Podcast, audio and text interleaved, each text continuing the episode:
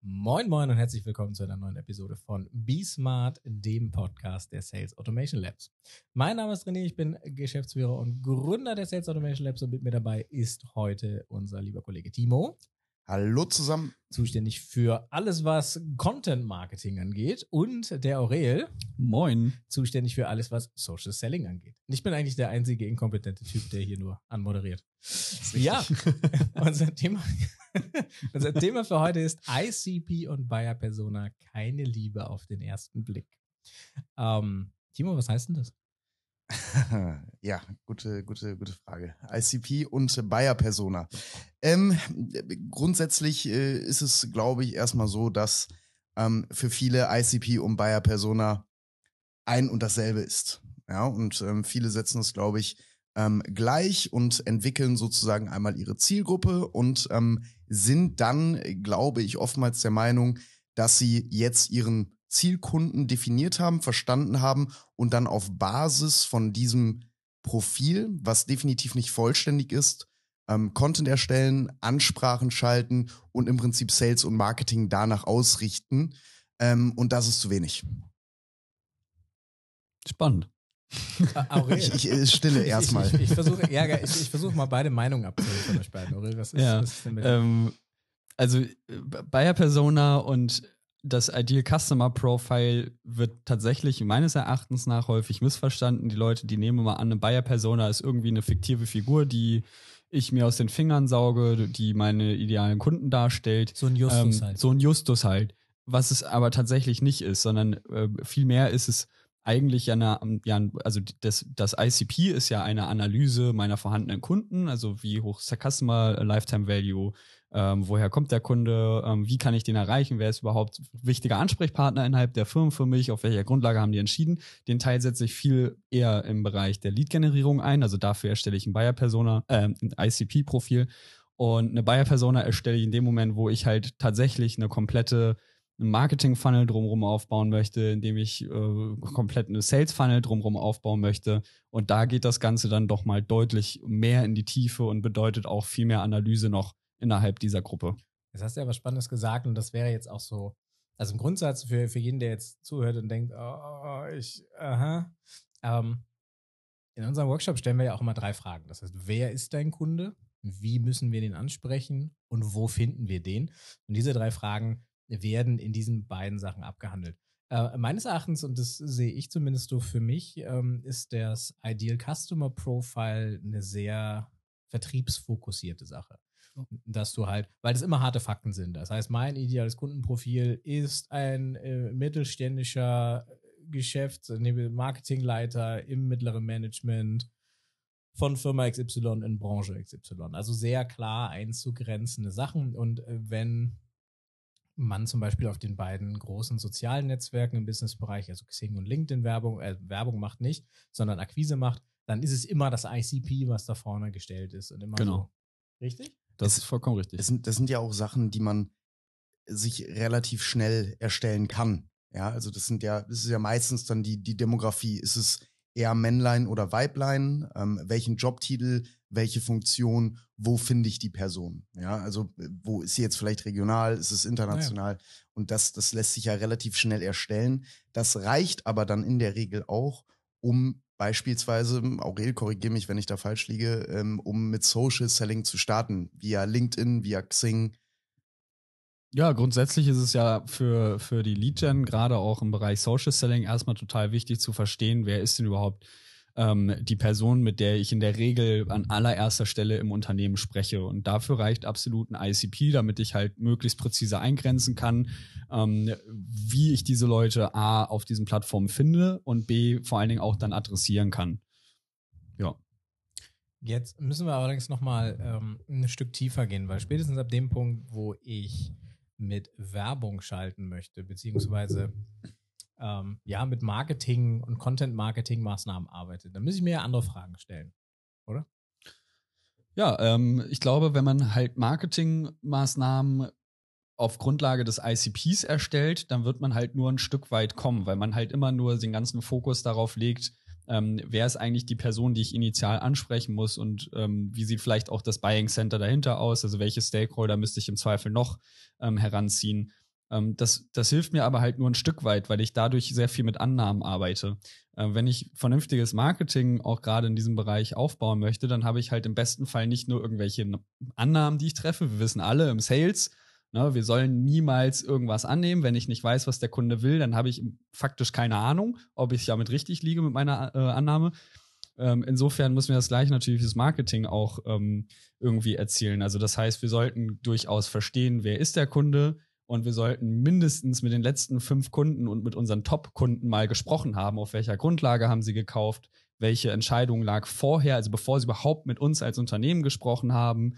Ähm, wen haben sie dabei ins Boot geholt? Was waren vielleicht sogar auch persönliche Ziele, die damit verfolgt wurden? Also hat vielleicht eine Person innerhalb des Unternehmens ein Auge auf eine neue Stelle, vielleicht eine Beförderung oder will einfach nur die ja, Jahresziele bestmöglich erreichen, weil dann wartet eine fette Provision oder dergleichen. Also all diese Faktoren, die wir eigentlich auf den ersten Blick nicht sehen können, die gilt es zu hinterfragen, um dann natürlich auch ganz zielgerichtet auf, auf diese Personen, die man ja dann auch weiterhin finden möchte, sein Marketing auszurichten.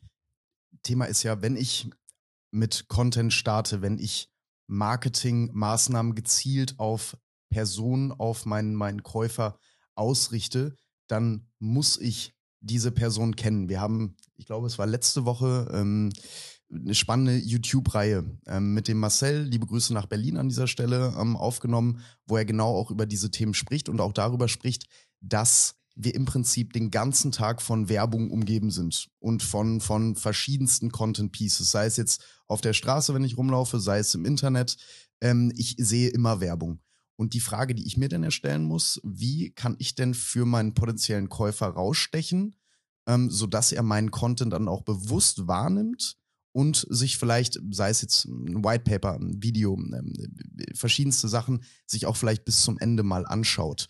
Und da ist es zwingend notwendig, dass ich das Problem verstehe, dass ich die Person adressiere, dass ich die, die Wünsche, die Bedürfnisse dieser Person auch kenne, damit ich eben zielgerichtet ähm, den, den, den, den Käufer adressieren kann mit meinem Content. Und das ist ähm, essentiell wichtig. Erstelle ich Content anhand meines ICPs, dann ähm, rede ich wahrscheinlich an der Person vorbei. Ja, und vielleicht habe ich einen Glückstreffer, ja, bestimmt mal. Ähm, allerdings ähm, verschenke ich unfassbar viel Conversion, die da eigentlich ähm, zustande kommen kann. Das Interessante ist, dass ich auch im Team so ein bisschen gerade bei uns hier in der Runde dieses Gefälle zwischen Vertrieb und Marketing, weil der Vertriebler in mir sagt, ja, Bayer Persona brauche ich nicht, weil das ist viel zu tief gedacht, ich muss gegen mir. Hau Aber, drauf. Ja, genau, richtig, hau, hau drauf, Masse hier dran drauf drüber.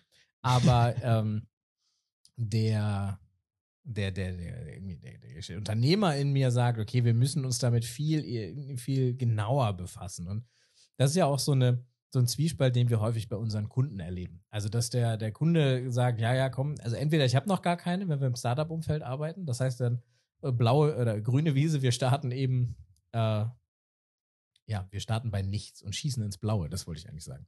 Ähm, und aber auf der anderen Seite, wenn wir Mittelständler haben, der sagt, hey, pass auf, uns sind irgendwie die Umsätze weggebrochen oder auch jetzt aktuell der Fall, heute die Bestätigung bekommen, dass wir da, dass wir da tätig werden dürfen. Ähm, die haben ein neues Produkt gelauncht, weil sie wissen, das, was sie seit 200 Jahren machen, in langer Tradition, wird es in fünf bis zehn Jahren nicht mehr geben.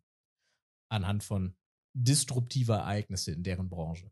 Das heißt, die müssen sich jetzt neu erfinden. Und da ist viel ganz viel Dampf auf dem Kessel, weil die halt sagen, okay, hier hängen halt einfach 150 Jobs davon ab, dass wir den Scheiß richtig machen.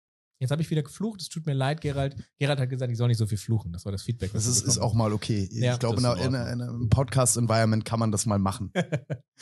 und ähm, das ist ja ein spannendes Thema, weil jetzt sind ja äh, diese, die, die Verantwortlichen dort in der Firma vor diesem Zwiespalt, dass sie halt was Neues machen müssen und gar nicht wissen, wo die Reise jetzt hingeht. Und äh, wir, wir haben mit Kunden gearbeitet, da ist das sehr klar. Also wenn wir mal nehmen, wir hatten eine, eine, eine Eventagentur, die, da war die Herausforderung, dass ähm, wir dort regelmäßig Vertrieb machen sollten, beziehungsweise Mechanismen implementieren mit dem Geschäftsführungsteam, dass dort regelmäßig Vertrieb gemacht werden kann. Die hatten jetzt, Timo korrigiere mich, die haben mir keine Vertriebsmannschaft gehabt. Ja, das ist richtig. Sondern das hat halt der Geschäftsführer in Intervallen gemacht. Also es gab, es gibt dann Zeiten, da ist der sehr motiviert und telefoniert halt und dann ebbt das wieder ab und dementsprechend fällt man, was wir so intern bei uns Schweinezyklus nennen. Also wenn du im Projekt bist, machst du keine Akquise und wenn das Projekt vorbei ist und du Geld brauchst, weil halt irgendwie Ende des Monats und keine, kein Projekt ist halt vorbei, dann machst du halt ganz hektisch Akquise und was du ja eigentlich machen müsstest, ist das Ganze abglätten, dass du keine Wellenform hast. Und das geht ja nur durch Marketing. Ja, äh, auf jeden Fall. Also muss ja im Prinzip, was, was, was wir immer predigen oder was wir immer sagen, ähm, du kannst durch, durch Social Selling, kannst du kurzfristig sehr, sehr gut ähm, Gewinne erzielen, ähm, dir Leads generieren, ähm, keine Frage. Ja, und das kannst du wahrscheinlich auch langfristig machen, äh, klar. Nur du möchtest ja auch etwas haben, was dir wirklich auf Dauer einen kontinuierlichen Fluss an Leads bringt und generiert.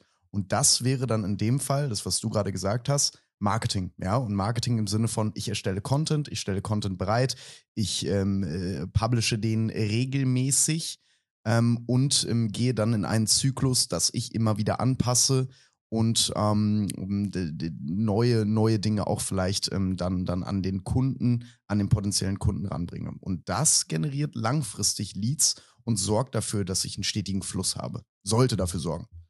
Naja, vor allen Dingen ist halt dabei ja auch entscheidend, ähm, wie A, das Produkt dahinter aufgebaut wird und dass man halt auch seine Marketingmaßnahmen und ähm, mit dem, was man ja dann auch wieder im, im, Umkehrschluss zurückspiegelt, also mit dem Social Monitoring dahinter, also wie reagiert beispielsweise der Markt auf mein Mar Marketing, dass man natürlich auch darauf hören sollte, um auch weitere seine Dienstleistungen oder seine Produkte wieder anzupassen, damit ich halt langfristig immer effektiver und letzten Endes dann auch deutlich besser mein Marketing in die verschiedensten Medien streuen kann. Mhm. Lass uns mal ein konkretes Beispiel bei uns jetzt aus der Vergangenheit raussuchen. Das einfach mal für die Hörer durchexerzieren, wie wir da rangegangen sind, weil ich glaube, dieser Themenkomplex ist eben das, nämlich komplex. Und ähm, dass wir, nachdem wir das Beispiel beleuchtet haben, dann reingehen und so ein paar Hands-on-Tipps geben, weil das muss man dazu sagen. Ähm, mit dem Ideal Customer Profile und dann der daraus resultierenden Buyer Persona, also das, wer ist mein Kunde, wie spreche ich den an, wo finde ich den, das ist ja nur ein Drittel des Weges. Ich muss dann ja trotzdem noch die Inhalte kreieren. Ich muss, ich kann noch tiefer einsteigen und eine Value Proposition machen. Also wirklich mich in einem acht Stunden Workshop damit beschäftigen, wie, was will mein Kunde eigentlich? Was sind die Probleme? Was sind die Jobs, die er erledigen muss und so weiter? Und wie kann ich ihm dann mit meinem Produkt und Service helfen? Das ist aber vielleicht ein Thema für einen anderen Podcast. So tief wollen wir halt gar nicht rein. Lass uns ruhig mal das, das ähm, Beispiel bei der Eventagentur geben, das, ähm, weil das relativ klar ist. Ähm, ich fasse das nochmal kurz zusammen, war, war eine Eventagentur, die sich ähm, damit beschäftigt hat im Schwerpunkt ähm, ja, Veranstaltung und da die Unterbringung, also diese ganze Logistik dahinter. Ich muss mit 100, ich möchte mit 100 Vertrieblern in Kiezbühel feiern äh, und eine Incentive-Reise machen für drei Tage. Und äh, dann sind die der richtige Ansprechpartner ähm, dass die die Hotels planen für 100 Leute, dass die Location sitzt. Ähm, Anfahrt. Ich, Anfahrt. Und ich muss mich also nur noch um das die Inhalte Event, kümmern. Die, genau, das Event an sich kümmern. Und ähm, das ist eine kostenneutrale Dienstleistung. Ja, also das ist halt noch ein besonderer Punkt. Das kostet die nicht einmal was, also mich als Auftraggeber, weil ähm, die Agentur von den Hotels bezahlt wird, weil dort in der, in der Hotellerie ist es so, dass diese Agenturen einfach ein erweiterter Arm des Vertriebs des eigenen Hotels sind. Und ähm, Timo, du hast den Kunden auch mitbetreut. Erzähl mal ein bisschen was, wer, wie sind wir da angegangen? Ähm, erstmal vielleicht noch, noch mal einmal ganz kurz vorgefasst, ähm, weil ich das immer so, so faszinierend finde. Wenn man in, in Workshops geht, ähm, egal ob es jetzt bei dem Kunden ist oder, oder ähm, auch, auch mal vielleicht in, in der Company bei euch gefragt, ähm, wenn man ähm, Vertriebler oder auch, auch Marketeers mal fragt, hey, wer ist denn eigentlich dein Kunde? Dann äh, lachen ganz, ganz viele immer und sagen, ja klar, natürlich weiß ich, wer mein Kunde ist, ist doch logisch. Geht man dann ein bisschen tiefer rein und fragt ein bisschen tiefer nach, dann stellt sich zu 80 Prozent heraus, dass es eben doch nicht klar ist, wer denn der Kunde ist. Und das war in diesem Fall eigentlich ähm, genauso. Ja, und so erleben wir es dann in der Regel auch immer. Ähm, nun, was, was, was haben wir gemacht oder wie sind wir denn überhaupt gestartet? Also der, der Prozess, den man typischerweise ähm, eigentlich macht, dass man ähm, seine, seine Top 10 Kunden beispielsweise nimmt und die mal komplett durchanalysiert und auch die Churn-Kunden durchanalysiert. Das ist in diesem Fall jetzt ein bisschen schwierig gewesen für uns. Das heißt, wir ähm, haben versucht, Annahmen zu treffen, die wir dann, beziehungsweise Hypothesen aufzustellen, die wir dann durch verschiedene Maßnahmen ähm, versucht haben zu validieren. Ähm, beispielsweise ähm, war, war für uns ähm, klar, okay, ähm, Eventmanagement, also ich komme selber auch aus dem Bereich. Ich habe mein, mein erster Job ähm, war tatsächlich bei einem ähm, Reisemanagement-Startup hier aus Hamburg. Das heißt, ich kannte mich da schon so ein bisschen aus und ich weiß in der Regel, wer dafür zuständig ist und wer diese, diese Themen organisiert.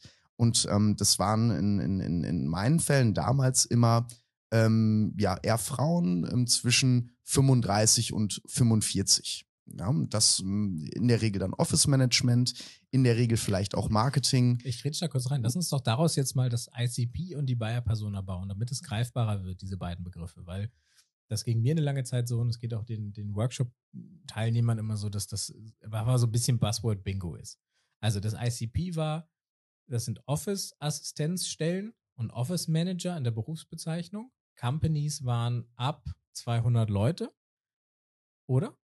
Ähm, ja, in dem Dreh? Ja, gut, wir sind, wir sind ein bisschen, bisschen früher noch eingestiegen, sagen wir mal ab, ab 100 circa. Ab 100 Leute. Mhm. Äh, Branche war in dem Punkt egal, weil jeder irgendein Firmen-Event startet.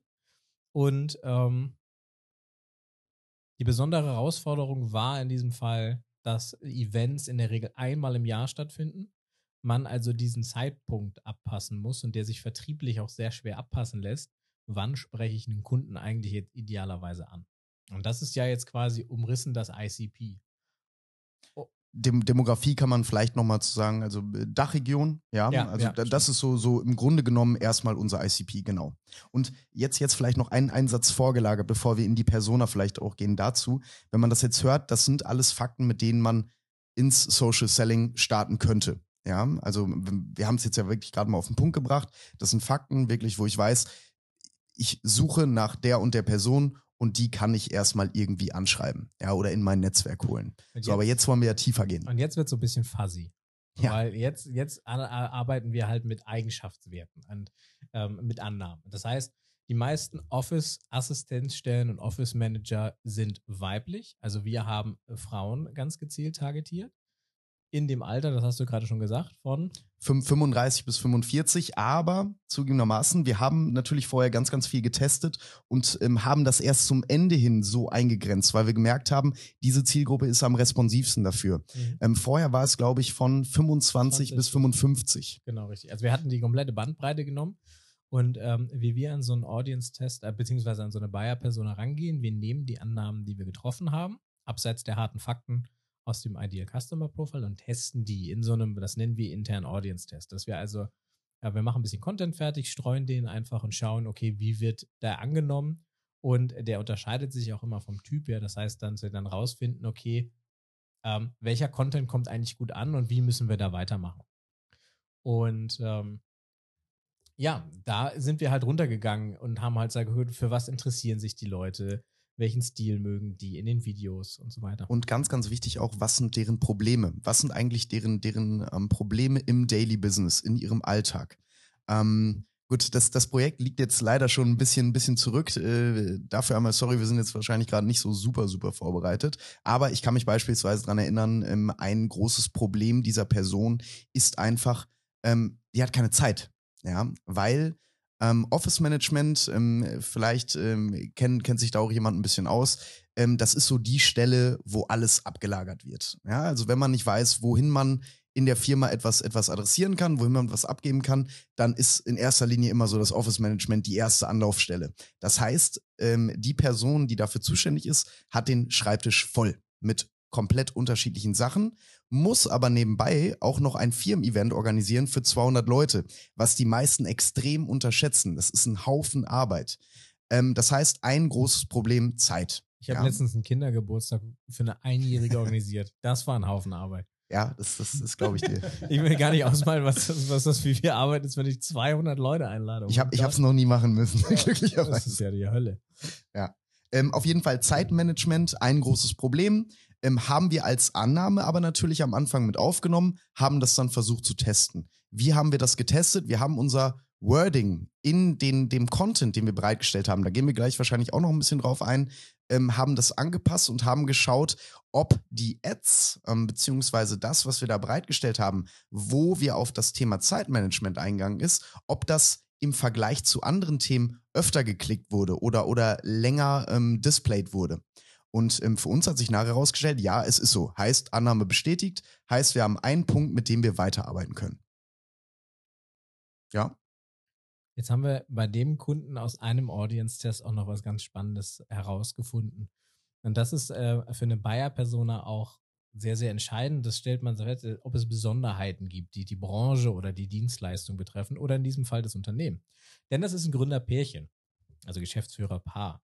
Und ähm, in diesem ersten Test hatten wir ein Video, wie ist es, wenn man mit seinem Mann arbeitet oder mit seinem Partner. Und ähm, ich kann mich noch an den Morgen erinnern, da haben wir die Sachen ausgewertet und dachten erst, es ist ein Fehler, weil dieser Beitrag irgendwie fünfmal so viele Zahlen erreicht hat. In, das haben sich Leute durchgeguckt. Und, unfassbar viel, viel öfter im Vergleich zu den anderen Sachen. Ja, die anderen und waren halt so. Genau daher kam das irgendwie bei 300 Views und sowas und der lag irgendwie bei 1500 innerhalb von einer Woche. Und das war das, wo ich dachte, wow, okay, krass.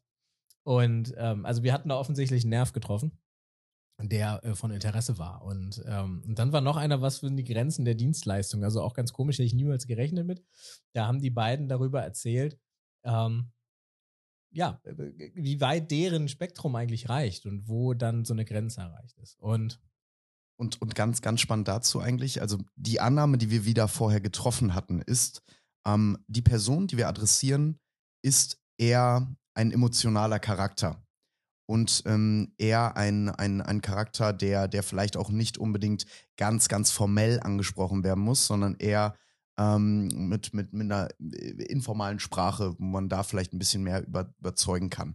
Und das war eben genau die Annahme und die hat sich dadurch eben komplett bestätigt. A, wieder das Wording angepasst, einmal sehr, sehr locker, einmal etwas, ähm, ja, würde ich mal sagen, eher businesslike und dann eben auch die Art der Videos. Heißt einmal ähm, hey, wie ist es eigentlich mit einem Partner zu arbeiten und ähm, wo gibt es da eigentlich Reibereien? Und ähm, die beiden haben das natürlich auch sehr, sehr charmant gemacht, das muss man dazu sagen.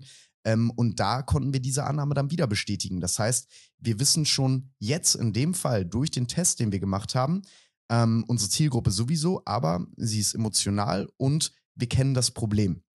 Eine andere Besonderheit, die ich vorher beispielsweise gar nicht auf dem Schirm hatte, die sich dann aber für uns herauskristallisiert hat, ähm, das Thema Kostenneutralität. Ähm, am Anfang habe ich gedacht, okay, das ist ähm, der Punkt, der die meisten eigentlich zu uns locken wird jetzt, ja, weil es kostet nichts, wunderbar, möchte jeder machen. Äh, für uns hat sich aber herausgestellt, ähm, das ist, wenn man es nicht richtig erklärt, bei ganz, ganz vielen erstmal ein negativer Punkt, weil Grundannahme ist, das kostet nichts, kostet, kann nicht sein. Wert, genau. Erstmal, es, es kann nicht sein, ja, also irgendwo sind da versteckte Kosten, ähm, plus was kriege ich denn da, wenn das nichts kostet? Ja, also das muss ja ganz, ganz schrecklich sein. Ja. Und das, das fand ich so spannend. Und deswegen haben wir in diesem Zuge auch ein, ein weiteres Video aufgenommen, wo wir eben genau diesen Faktor Kostenneutralität ähm, erklären lassen haben. Ja, warum ist das denn überhaupt kostenneutral? Und warum könnt ihr uns da vertrauen? Witzige Anekdote da. Dieses Video hat äh, unter anderem in einer durch, in einem Durchgang Facebook weggeclaimed, weil die Gründerin oder die Geschäftsführerin mit da gestartet ist mit den Worten, viele Leute oder die Leute sagen immer, und Facebook hat gesagt, das ist zu beleidigend äh, und, und zu verallgemeinern. Stimmt nicht. die sagen aber, es stimmt, stimmt nicht, das sagt nicht jeder. Ja, ja, ja. Also da, das sind auch so die Sachen, denn wir haben bestimmt auch viele Zuhörer, die sich ähm, viel mit, mit Facebook ähm, beschäftigen. Äh, das sind so die alltäglichen Sachen, mit denen man dort dann auch mal zu kämpfen hat so, und die einen verzweifeln lassen. Ja, so völlig vollkommen ratlos und man weiß halt auch nicht, das ging durch irgend, wahrscheinlich durch irgendeine Prüfbude in Indien und der hat das durch einen Übersetzer gejagt und das war ganz furchtbar. Und du denkst so, ähm, aber nochmal noch mal einmal das Beispiel jetzt zusammengefasst, was wir, was wir gemacht haben. Ähm, das ICP aufgestellt war recht leicht und das, das wird auch jeder können, das kennt auch jeder. Die Buyer-Persona aufstellen ist, ist schwierig. Ja, und das ist auch ein, ein Prozess, der nicht unbedingt aufhört. Ähm, in dem Fall haben wir, mussten wir Annahmen treffen, die wir dann versucht haben, ähm, entweder zu bestätigen oder zu entkräften und sind dann diesen iterativen Prozess gegangen, dass wir immer wieder angepasst haben. Und am Ende hat sich für uns herauskristallisiert, wie müssen wir die Person denn genau adressieren und ansprechen. Und ähm, mit den Ads, die wir dann geschaltet haben, haben wir auch die beste Rückmeldung bekommen. Und das Ergebnis vielleicht dieser Geschichte ist, ähm, dass das halt ein Iter also dass das ein Weg ist und dass du niemals fertig bist, weil vielleicht ändert sich deine Zielgruppe ein bisschen, ähm, vielleicht ändert sich am Markt irgendwas. Das heißt, auch für uns steht im nächsten, in der, in der, im nächsten Jahr, in der ersten Januarwoche, ein ganzer Tag auf dem Programm, wo wir uns damit beschäftigen, passen unsere Annahmen eigentlich noch. Ähm, gemäß der Manöverkritik, die wir jetzt bekommen haben und äh, den, den Projekten, die wir umgesetzt haben, ist das eigentlich noch der richtige Weg. Ähm, so, und jetzt, jetzt haben wir den Aurel die ganze Zeit rausgelassen, ja, weil das leider das unser Projekt aber das war. war euer Projekt, insofern kann ich da leider ähm, tatsächlich gar nicht so viel zu sagen. Genau, ne? aber das, das, was wir ja. da jetzt ja im Prinzip bei dieser Company gemacht haben, das ist auch, glaube ich, das Problem, ähm, was, was jedes Startup hat. Ja, dass das mit, mit einer Dienstleistung an den Start geht. Ähm, der, der normale Prozess, ähm, wie, wie man ja normalerweise seine Buyer-Persona definiert, der, der, der hangelt sich ja daran entlang, was ich eigentlich für Kunden habe. Wenn ich die allerdings noch nicht habe oder wenn ich ein neues Produkt launche, dann ähm, stehe ich da erstmal und weiß nicht, was ich tun soll. Das heißt, ich muss Annahmen treffen, kann mir dazu auch unbedingt meine direkten Competitor anschauen und kann schauen, was stellen die für Content bereit, kann schauen, ähm, wen sprechen die eigentlich an, wie sprechen die die Personen an, damit ich erstmal überhaupt einen, Starting Point habe und ähm, kann dann versuchen, eben diese Hypothesen aufzustellen und so wie wir das gerade erklärt haben, zu testen. Und das ist das, was ich jedem Startup empfehlen würde und jedem Unternehmen, was ein neues Produkt vielleicht auf den Markt bringt. Aber frage jetzt einmal, wie mache ich es denn, wenn ich. Warte, ich, ich möchte einmal noch ähm, reingrätschen. Willkommen bei Anglizismen mit Timo. ja, ja, ja, ja. Das ja, war Competitors, das war Starting Point und das war Startup. Ja, das, das, ist, das ist, wenn man in den ganzen Coworking Spaces no, arbeitet, ja, dann, dann kriegt man das die ganze Zeit um die Ohren gehauen und ich, ich, ich, ich jetzt noch verein, vereinnahmt das irgendwann. ähm, Frage, Frage war jetzt gerade, wie mache ich es denn, wenn ich ähm, schon lange am Markt bin und ich höre das jetzt hier gerade und denke mir, okay, irgendwie habe ich das ja auch noch nicht für mich äh, unbedingt definiert. Was kann ich dann tun? Naja, also im Grunde genommen bleiben Annahmen ja nie wirklich aus, weil egal wie viele meiner Kunden ich interviewe, ich kann nur immer Rückschlüsse ziehen, wie es bei diesem speziellen Kunden war. Aber, und ich kann dann auch ungefähr dann natürlich mein Marketing darauf ausrichten, weil ich halt weiß, auf Grundlage der zum Beispiel meiner Top 5 Kunden, ähm, sind eben die Entscheidungskriterien haben dazu geführt, dass ich, dass, ähm, dass diese Kunden zu mir gekommen sind. Da waren die und die Personengruppen drin in, intern beteiligt. Ähm, da ging eine, äh, eine Problemstellung voraus, ähm, die bei allen fünf meiner Top-Kunden vielleicht ähnlich war.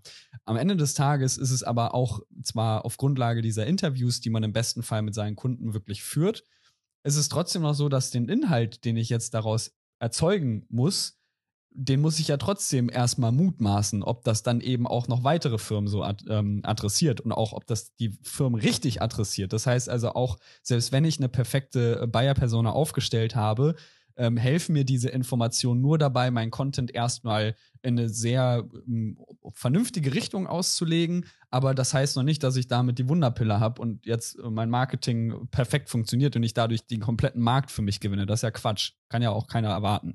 So, sondern viel eher ist es dabei ja entscheidend, ähm, wie ihr ja schon sagt, es ist ein iterativer Prozess. Also auf Grundlage der Interviews, die ich geführt habe, um vielleicht auch da nochmal ein bisschen in die Tiefe zu gehen. Also warum sollte ich meine Buyer-Persona interviewen? Damit ich natürlich herausfinde, wer ist der Kunde selbst? Also wer ist die Person dahinter? Das, was wir vielleicht in dem Startup-Bereich eher als Annahme treffen, äh, Zielgruppe 40 bis 45. Ne? Vielleicht ähm, spiegelt sich ja das in den Interviews eh schon wieder. So, ne? Was ist sein persönlicher Background?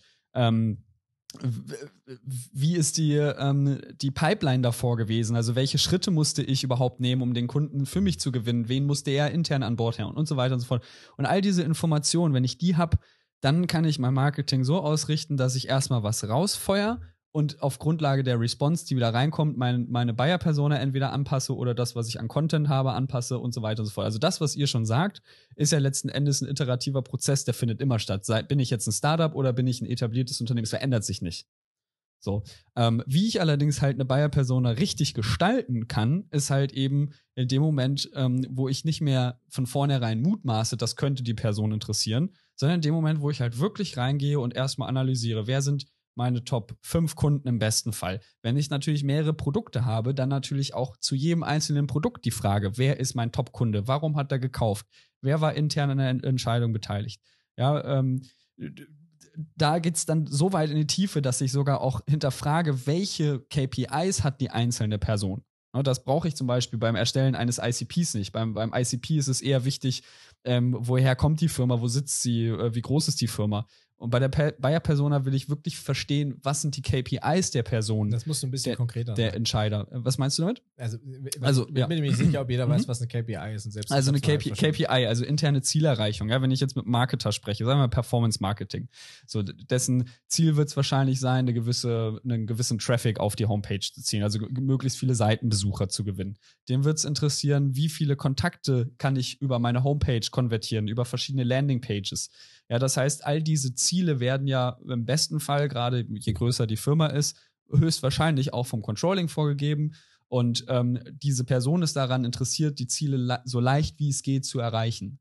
Ja, das heißt also, wenn ich das schon mal weiß, dann kann ich natürlich genau da ansetzen und ähm, versuchen auch mein Marketing auf diese Person zuzuschneiden, um ihr zu adressieren mit unserer Dienstleistung, Produkt, Lösung, wie auch immer, helfen wir dir dabei, deinen Alltag zu erleichtern, um noch leichter an deine Ziele zu kommen, damit du mehr Zeit hast, dich auf die Dinge zu konzentrieren, die wirklich wichtig sind. Mhm. So, ne? Und ähm, das heißt also auch das komplette Kaufverhalten hinter dem Kunden zu verstehen. Das ist halt das Wichtige und Entscheidende bei der Buyer-Persona. Mhm. Ähm, dass ich halt verstehe, woher kommt die Intention, überhaupt mit einer Firma in Kontakt zu treten. Also ähm, vielleicht, ähm, weiß ich nicht, habe ich die letzten drei Monate meine Ziele als Marketer nicht erreicht. Ja, ich habe es nicht geschafft, genügend ähm, Seitenbesucher zu generieren, zum Beispiel. Ähm, dann habe ich wahrscheinlich mir irgendwann mal Gedanken gemacht, wie könnte ich das jetzt ändern? Also was müsste ich als Marketer jetzt tun, damit unsere Homepage besser sichtbar wird? Und dann gibt es verschiedene Ansätze. Dann könnte ich sagen, liegt's, also dann würde ich wahrscheinlich analysieren, ne? liegt es an unserem, an unserer Reichweite auf Google, liegt es daran, dass wir vielleicht nicht äh, genügend äh, äh ja, bezahlte Werbung schalten, liegt es mhm. daran, dass wir nicht auffindbar sind in sozialen Medien. Das heißt, irgendwo werde ich mir Gedanken machen, wie schaffe ich es also, mehr Seitenbesucher zu gewinnen? Und da wird es irgendwo eine Lösung geben. Vielleicht, weil ich auf dem Markt gesehen habe, meine Mitbewerber haben alle jetzt eine soziale, äh, soziale Präsenz. So. Vielleicht auch nochmal da zum Thema, wenn ich keinen Startpunkt habe. Ähm, und eine Annahme. Starting Point meinst du? Ja, ein Starting Point. Starting Sorry, Point. Ich, ich Bitte. hatte den, den richtigen Begriff. Danke. Also wenn ich, den, wenn ich keinen kein Starting Point habe ähm, und jetzt eine Annahme treffen muss, zu sagen, okay, ich, das sind die Kunden, die ich mir vorstelle und ich glaube, die, die, für die könnte mein, mein Produkt oder meine Dienstleistung etwas sein, dann kann ich auch mit Lookalikes arbeiten. Also ich kann halt raussuchen und sagen, keine Ahnung, wenn ich einen Fußball verwandtes Projekt oder Produkt verkaufen möchte, dann adressiere ich Leute, die zum Beispiel die ersten 18 Bundesliga-Vereine mögen. Oder gewisse Keywords oder sich gewisse Themen interessieren. Das heißt, wichtig in so einer Buyer-Persona sind auch so, dass man nicht mit Fuzzy sind auch so eine Sachen wie, welche Magazine und Zeitschriften lesen die? Welche, welche Filme finden die gut? Ähm, wie sind die vielleicht sogar politisch eingestellt? Ja, also gerade in den USA wird es halt stark danach vermarktet, äh, aber da gibt es noch zwei Parteien. das wäre ein bisschen einfacher. Ähm, das heißt, diese Sachen fließen da alle mit rein und ich kann auf den oder vielen Werbeplattformen kann ich das halt auch genau targetieren. Also ich kann halt genau sagen, ich suche junge, in Anführungsstrichen, also frische Familien. Davon möchte ich gerne die Mütter targetieren. Die müssen dieses Gehalt haben, mindestens. Und gleichzeitig möchte ich gerne, dass die sich für die folgenden Themen interessieren. Und das ist halt einfach so unglaublich mächtig. Und das ist, das hat, also das, das muss man einfach verstehen. Und das ist dieser, dieser krasse Unterschied zwischen dem ICP, sehr in sich abgekapselt, sehr sachbezogen alles auf harte Fakten basierend, aber dafür sehr limitiert. Mhm. Ähm, und die Buyer-Persona, wenn ich es vernünftig mache, öffnet mir einfach so Tor und Tür dafür.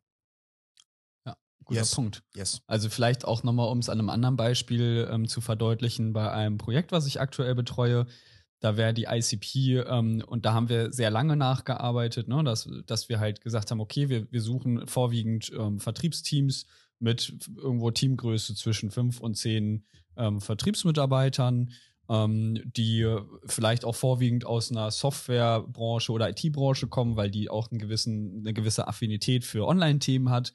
Ähm, aber natürlich auch in sämtlichen Beratungsbereichen und so weiter und so fort. Also da haben wir, haben wir erst diesen Ansatz gefahren und festgestellt, ja, irgendwie so richtig funktioniert, tut das auch nicht. Und ich habe daraufhin wirklich angefangen, meine Kunden, die ich da eh schon betreut habe, ähm, in, in unseren ganzen Sessions, die ich dann mache, in meinen Betreuungsstunden oder auch eben in, in den QA-Sessions, die wir machen, habe ich sie einfach mal gefragt, sag mal, jetzt mal eine ganz andere Frage, warum habt ihr überhaupt euch jetzt für dieses Tool entschieden? So, also woher kam, was war überhaupt am Anfang? Also, ne, Henne-Ei-Problem quasi. Und dabei haben wir festgestellt, dass 80 Prozent meiner Kunden haben gesagt, naja, seit der Einführung der DSGVO traue ich mich nicht mehr ähm, oder schaffen wir es auch nicht mehr oder sind wir so sind wir zumindest zurückhaltend, was, was telefonische Kaltakquise angeht. Wir trauen uns nicht mehr, den Hörer in die Hand zu nehmen. Wir haben Angst, äh, abgewiesen zu werden oder wir wollen das auch nicht mehr oder wir erfahren auch immer mehr Ablehnung, weil halt, äh, wenn ich ähm, ähm, am Empfang durchrufe, dann höre ich in, in 70 Prozent der Fälle eh nur, ja, aufgrund der DSGVO darf ich Ihnen keine personenbezogenen Daten herausgeben, deshalb kann ich sie nicht verbinden. So, und da ist also genau der Ansatz. Und das war beim Großteil meiner Kunden der Fall, dass sie gesagt haben, naja, wie kann ich das Problem umgehen und wie schaffe ich es jetzt also, trotz DSGVO immer noch zu meinen relevanten Entscheidern zu kommen und gibt es vielleicht eine Möglichkeit, die sogar direkt zu erreichen, ohne dass ich jetzt am Empfang durchtelefonieren muss. Und war das, und war das eine Überraschung für, für euch oder war das allen schon klar, dass das der Hauptgrund sein wird? Naja, tatsächlich, ähm, ich glaube, es war irgendwo schon auch ein Bewusstsein dafür vorhanden, weil auch, wenn wir jetzt gerade uns aufs Thema Social Selling auch mal ähm, ähm, fokussieren, dann ist das Thema natürlich auch in Deutschland etwas, was immer wichtiger wird. Aber ich glaube, es war niemandem so wirklich klar, dass da der Gedanke herkommt innerhalb der Firmen, dass das der Grund und Auslöser ist, jetzt erst recht tiefer im Bereich Social Selling beispielsweise einzusteigen. Ja. Ja. Ähm, äh, seid ihr dann auch dort einen Schritt weiter gegangen und habt dieses Bewusstsein dann aufgenommen und habt dementsprechend auch Content danach produziert? Aber selbstverständlich haben wir das Super. gemacht, weil davor gab es tatsächlich überhaupt keinen Content, der gestreut ja, wurde. Ja. Und ähm, als wir damit Klassiker. angefangen haben, Klassiker, als wir damit angefangen haben und auch in dem Moment, wo ich das habe einfließen lassen, in, in meiner Kundenansprache beispielsweise, ähm, habe ich eine viel bessere Response bekommen. Ne? Also die Leute, die haben sich irgendwo anders abgeholt gefühlt und ich habe auch schneller mal ein Nein gehört, weil halt dann klar war, okay, das passt dann für diesen Kunden nicht speziell. Das ist ja gut für uns im Vertrieb. Wir wollen ja auch schnell, möglich, schnell wie möglich ein Nein hören. Ja, ja. Ähm, die, die Responsivität war aber besser, vor allen Dingen. Also viel mehr Leute haben einfach gesagt, hey, äh, äh, schönes Thema, aber ist halt für mich gar nicht relevant. Und das ist auch okay. Als du gesagt hast, wir Vertriebler wollen ja schneller mal ein Nein hören, sind irgendwo gerade drei Vertriebe in Flammen aufgegangen. Na, ich, ich will lieber schnell Nein hören und äh, auch möglichst schnell natürlich ein Ja und mit den Leuten möglichst. Äh, du, du, du, willst dich ne? einfach nicht mit den falschen falschen Leuten ja, beschäftigen, die am Ende nicht kaufen. Vielleicht ähm, noch noch noch eine ähm, ja letzte Sache. Ähm, wir in einem vorigen Podcast haben wir ja auch schon mal für uns intern davon gesprochen, ähm, dass wir der Meinung sind, dass Sales und Marketing zusammenwachsen und immer weiter zusammenwachsen und, und ähm, dass die Kompetenzen auf beiden Seiten sich, sich deutlich weiterentwickeln in müssen. In einem Podcast, ich glaube, das sagen wir nie. Äh, auch möglich, ja, aber in, in, einem haben wir es auch so genannt. Ja? Sales und Marketing in 2020 noch, noch zwei Bereiche, Fragezeichen. Ähm, naja, jeder, jeder Sales Manager muss irgendwie die, die Fähigkeiten eines, eines Marketeers entwickeln und umgekehrt auch. Und ich glaube, in den meisten ähm, Buden ist es ja wirklich nicht so der Fall. Und da gibt es eine ganz, ganz strikte Trennung und vielleicht mal einmal einen Joe Fix in der Woche.